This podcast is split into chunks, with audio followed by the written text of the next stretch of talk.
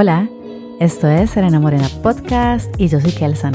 Y hoy les voy a hablar sobre relaciones de pareja y amor propio, porque estos dos deberían ir siempre de la mano, así, juntitos los dos cerquita de Dios. Será lo que soñamos. Bueno, antes de entrar en materia, quiero hacer una pequeña aclaración. Yo tengo mucho rato estando soltera, entonces muchas de las cosas que voy a mencionar no necesariamente las he experimentado o las he puesto en práctica. Son hipótesis que tengo. ok, entremos en materia. Y empecemos, no porque sea más o menos importante, pero empecemos por el amor propio. Pero no, no ese que vemos en Instagram, que está lleno de cremas, masajes, maquillaje, comida, ejercicio. No, no, no, no, no. Hablemos del amor propio de verdad. Ese en el que nos admiramos, en el que sabemos quién somos, cuánto valemos. ¿Será que el ser humano tiene un valor? ¿Será que el capitalismo ha llegado ahí, a lo esencial del ser humano, a cuánto vale un ser humano? Me desvío un poco del tema del amor propio, pero es que si de casualidad llegué al valor de un ser humano, no puedo simplemente dejarlo pasar y dejarlo pasar. Necesito entrar ahí. Entonces, bueno, yo me acuerdo de cuando yo estaba pequeñita de escuchar a mi mamá diciendo es que vale lo que pesa en oro. Pero si nuestro valor como ser humano fuera así, entonces más bien entre más pesados seamos, más gorditos seamos, es mejor. Pero los estereotipos dicen todo lo contrario y la cultura de la dieta dice todo lo contrario. Dicen que hay que bajar de peso y ser flaco. Entonces voy a pesar menos y voy a pesar menos en oro. Por otro lado, yo lo que creo es que el valor de cada ser humano está dado por lo que le entregamos al mundo, por lo que damos no por quién soy o dónde nací o qué ropa uso o en qué carro ando. El valor de nosotros está dado por aquello que sienten las personas, por aquello en que ayudamos, por ese granito de arena que ponemos para poder crear un mundo mejor. Yo creo que nuestro valor como ser humano está dado así. En el libro de la muerte de los egipcios se dice que cuando los egipcios, bueno, cuando las personas se mueren, llegan al juicio, ¿verdad? Entonces a uno le sacan el corazón y lo ponen en una balanza. Y en un lado de la balanza está el corazón. Y en el otro lado de la balanza están las acciones virtuosas que hizo esa persona. Y dependiendo de hacia dónde se inclina la balanza, es hacia dónde va esa alma. No sé si ellos ven esto como un alma, pero bueno, yo diría que el valor de los seres humanos en esta vida es parecido a eso. No nos van a sacar el corazón y lo van a poner en una balanza, pero nuestro valor está dado por esas pequeñas buenas acciones que vamos cometiendo a lo largo de nuestra vida. eso creo.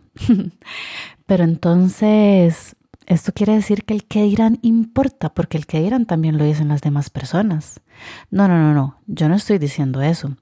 El que dirán, no tenemos que vivir en función del que dirán, deberíamos de vivir en función de nuestros valores, en función del amor, en función de, de aquello que nos mueve. Que yo digo que nos guste o no, el dinero es la energía que mueve el mundo, pero el amor es la energía que marca el rumbo, la dirección de hacia dónde vamos. Y creo que me volví a desviar. Entonces, nada, hagamos una pausa aquí, un punto y aparte, y sigamos con el amor propio. Yo creo que el amor propio es aquel que disfruto tanto, ¿verdad? Que disfruto tanto de mi compañía, de las cosas que hago, de mis pensamientos, de mis conversaciones sola, que quiero compartirlo, que quiero compartirlo con alguien más pero porque todo compartido la verdad es que es más rico, que rico una buena conversación, independientemente del tema, ya sea un tema existencial o la última película de Marvel, da igual, que rico una buena conversación.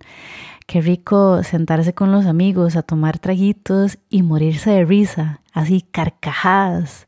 Qué rico también, ¿no? Entonces, bueno, para mí el amor propio es aquel en el que disfrutamos tanto de nuestra propia compañía que queremos compartirla con todos los demás.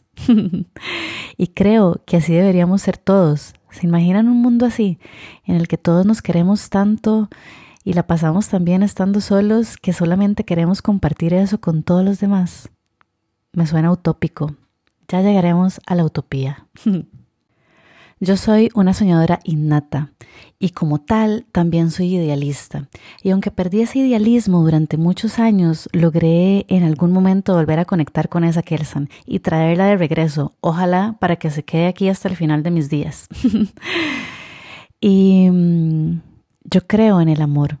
Yo creo que existe un amor incondicional que podemos sentir hacia todos los seres vivientes y que lo, va, lo que va creando una diferencia entre una persona y otra son las afinidades que tenemos y la historia que creamos juntos. Pero del amor incondicional conversemos luego. Hoy mantengamos el enfoque que tenemos. amor de pareja y amor propio. Entonces, enfocándonos en el amor de pareja, yo creo que vivimos en una época en la que como que tenemos permiso de resignificar lo que quiere decir una relación de pareja, eh, qué queremos tener, cómo queremos tenerlo, siempre basados en basados no se dice, se dice con base en respeto, confianza y mucha comunicación. Pero al mismo tiempo creo que estamos metidos en un bucle, ahí en un loop entre este resignificar las relaciones de pareja y el estereotipo de la familia tradicional y de cómo tiene que ser. Es, es extraño porque cómo, cómo tenemos un bucle entre cosas tan contradictorias, ¿verdad? Pero yo creo que ahí es donde giramos y ahí es donde se empiezan a crear un montón de conflictos porque mm, estamos bien así, nos llevamos bien, la pasamos bien, hay respeto, vacilamos, etcétera, etcétera, pero de pronto llega nosotros que somos. Y no necesariamente somos nosotros los que necesitamos ese título ahí de por medio. Puede ser que simplemente sea un tema social por esos estereotipos con los que todavía vivimos. Es raro, es raro y es complicado. Es raro y es complicado. El otro día conversaba con unas amigas y una de ellas dijo lo siguiente, no sé si es textual, pero bueno, algo así me acuerdo. Desde el 2015 voy a terapia.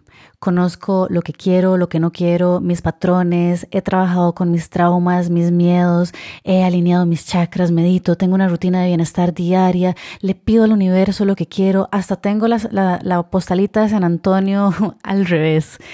Y puta, qué difícil es manifestar una relación. Bueno, ahí la conversación continuó y continuó, pero yo me quedé con esa última frase, manifestar una relación en mi cabeza, porque además todo lo que conlleva esta frase, ¿verdad? No es solamente manifestar una relación, es manifestar una relación que vibre con una persona que vibre igual que yo, que cumpla con esto y con aquello que le estoy pidiendo al universo, que va desde la profesión hasta hobbies y posiblemente cómo quiero que sea físicamente, ¿verdad? Que practique yoga, que sea consciente de su existencia y que ame a los animales, etcétera, etcétera, etcétera. Y eso se queda dando vueltas en mi cabeza y da vueltas y da vueltas hasta que yo digo, joder, mae, es que ¿cómo no va a ser difícil manifestar una relación si es esto lo que estoy buscando? Y además cuando conozco a alguien, al primer red flag que salga, salgo corriendo porque ya lo vi en terapia, ya sé que esto me hace daño, ya sé que estoy repitiendo un patrón y entonces ¿por qué voy a quedarme aquí? ¿Verdad? Aquí me voy. entonces, bueno, yo creo que primero, primero que todo, manifestar no se refiere a soñar y vibrar y Dios proveerá. No, no, no. Manifestar se refiere a, a Dios rogando y con el mazo dando. Siempre hay que ser el brete, o sea, hay que conocer a la persona y hay que permitir que esa persona también nos conozca a nosotros, ¿verdad? Además, por otro lado, me quedo pensando, si yo estoy describiendo no solamente esta persona perfecta, sino esta relación perfecta, se me está olvidando algo muy importante. Para esa persona, lo perfecto tengo que ser yo, porque si no, no va a ser compatible una cosa con la otra. Y esto no le suena a utopía, a algo imposible de solucionar. La palabra utopía por sí sola es, es, yo tengo conflictos con la palabra porque ¿cómo puedo soñar en algo y que por definición no vaya a existir nunca? aunque al mismo tiempo es como, bueno, para que mi utopía exista, debería ser la misma utopía para todas las personas, porque todas las personas tenemos una utopía distinta. Igual en las relaciones, ¿verdad? Todos creemos algo distinto. Entonces, ¿no les parece utópico esperar que esa persona que yo quiero manifestar esté deseando manifestarme a mí? A mí me parece una locura total aunque en este momento se me acaba de venir a la cabeza esta, esta teoría o, juego o, cuento, no sé bien cómo se dice, de un mono frente a una máquina de escribir un tiempo indefinido, por, por infinito tiempo. Se dice que este mono eventualmente va a escribir la Biblia o el Quijote, porque como no tiene tiempo definido, eventualmente las palabras saldrán en el mismo orden que el Quijote, una tras otra, ¿verdad? Entonces, bueno, si traemos esa teoría al tema de las relaciones, posiblemente eventualmente se logre. Pero bueno, ¿cuántas vidas necesitaremos para eso, verdad? Sigue siendo irracional, sigue siendo totalmente irracional. Entonces, bueno, mi conclusión es que mm, son dos. Entonces, primero, yo creo que olvidémonos de los estereotipos. Yo creo que muchas veces vienen a hacernos más daño que bien, porque nos encasillan, nos dicen cómo tenemos que ser, cómo tenemos que actuar y cómo tenemos que sentir. Y no necesariamente queremos sentir, queremos actuar y queremos comportarnos como el estereotipo dice. Permitámonos ser, permitámonos sentir, permitámonos experimentar, pero con responsabilidad y responsabilidad afectiva también. Por otro lado, permitámonos conocer. No salgamos corriendo al primer red flag. A ver, obviamente si, si, si nuestro patrón es un agresor, no vamos a estar otra vez con un agresor. Pero si ese red flag no es tan fuerte, permitámonos conocer, permitámonos construir algo en común, conocernos Permitámonos ir con calma. Permitámonos ser. bueno, esto fue el episodio de Serena Morena de esta semana. Como les dije al principio, nada de esto lo he puesto en práctica. Solo son cosas que me he cuestionado y espero el momento.